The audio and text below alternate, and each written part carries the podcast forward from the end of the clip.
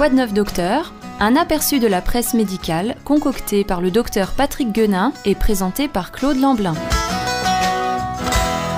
Claude Lamblin, bonjour. Bonjour Denis. Une nouvelle semaine, une nouvelle chronique et aujourd'hui, quoi de neuf en matière de nouveau-nés? Aujourd'hui, dit le docteur Guenin, j'aimerais m'adresser aux jeunes parents qui vont quitter la chaude et sécurisante ambiance de la maternité. Ils sont nombreux chaque jour à faire cette démarche, alors ils se retrouvent désormais seuls à assurer la sécurité de ce bébé nouveau-né et ils sont peut-être inquiets alors qu'ils ramènent ce précieux fardeau à la maison. Je pense qu'on a tous vécu un petit peu ça. Oui. Alors c'est certes un moment réjouissant mais parfois une tâche euh, qui peut sembler insurmontable. Ces préoccupations, voire même parfois ces angoisses euh, sont fréquentes, il faut le reconnaître, et elles méritent d'être prises au sérieux. Et c'est un article paru dans le Loma Linda University News qui apporte quelques réponses pratiques. Il est intitulé 5 trucs pour assurer la sécurité de votre bébé. Il est écrit euh, par Michelle Parker, qui est coordinatrice à l'hôpital des enfants de Loma Linda University. Cet hôpital, que d'ailleurs le docteur Guenin connaît bien, rayonne sur une population de 10 millions d'habitants de Californie entre Los Angeles et San Francisco, et donc je pense que ces conseils sont tout à fait pertinents. Eh oui. Alors, cinq trucs ou recommandations pour protéger votre bébé. L'une des premières mesures de sécurité est d'enlever couverture et jouets du berceau de votre bébé.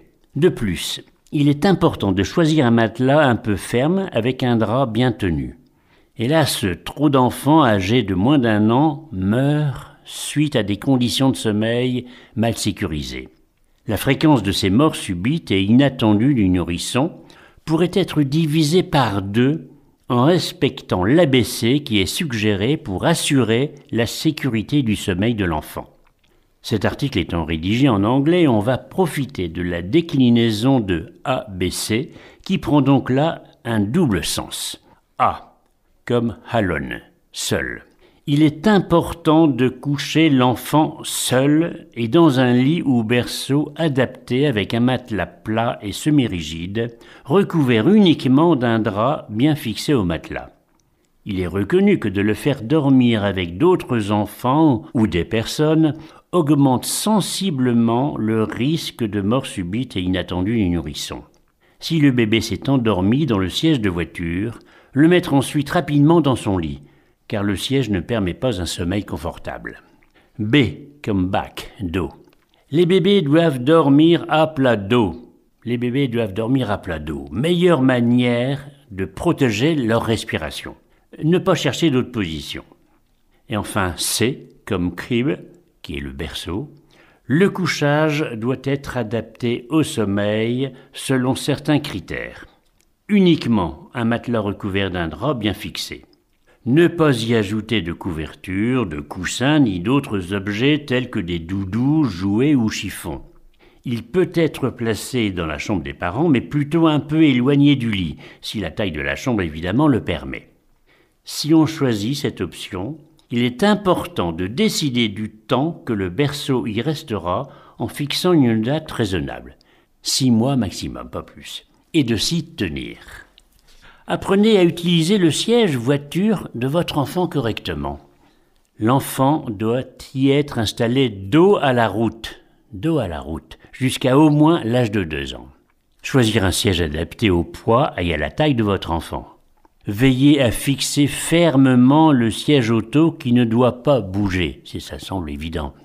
Et la boucle de fermeture doit se trouver au niveau des creux axillaires, c'est-à-dire au-dessous des bras, et les lanières du harnais doivent rester confortables. Troisièmement, veillez à équiper votre habitat de détecteurs de fumée ainsi que d'un détecteur de monoxyde de carbone à chaque niveau du domicile et tout particulièrement dans les zones réservées au sommeil. En effet, beaucoup de feux domestiques démarrent la nuit, lorsqu'on dort. Les détecteurs de monoxyde de carbone sont essentiels car il s'agit d'un gaz inodore qui peut empoisonner insidieusement. Quatrièmement, placez le lit d'enfant loin des fenêtres et des rideaux et veillez à ce que les meubles soient également éloignés des fenêtres pour éviter que l'enfant y grimpe et risque de tomber par la fenêtre. Les jeunes enfants sont souvent curieux et entreprenants.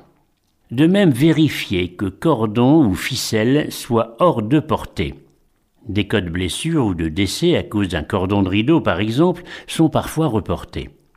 En effet, le nourrisson qui rentre de la maternité va grandir rapidement, se mettre debout et même se déplacer en rampant. Prendre ces mesures d'emblée pourra éviter des décès accidentels toujours dramatiques. Et enfin, cinquièmement, brider les chauffe-eau à 48 degrés représente une sécurité. En effet, les enfants plus grands aiment bien jouer avec les robinets. En limitant la température de l'eau à 48 degrés, 50 euh, degrés à la rigueur, vous évitez les brûlures qui peuvent être parfois très sévères. Par ailleurs, concernant l'eau du bain, n'oubliez pas d'en évaluer la température en y plongeant votre coude avant d'y mettre votre bébé. Voilà, et c'est un bon geste à faire. La peau euh, au niveau du coude est un petit peu plus sensible que la main, donc ça permet de mieux juger. Donc euh, Michel Parker, qui a rédigé ces cinq euh, recommandations un petit peu résumées de ce qu'il faut faire, a bien conscience de ces préoccupations de sécurité qui peuvent parfois paraître insurmontables aux jeunes parents au vu d'un tel volume de renseignements à ce sujet. C'est vrai qu'entre les personnes qui sont autour de nous, qui nous donnent des conseils, entre ce que l'on peut lire, ce que l'on peut voir sur Internet.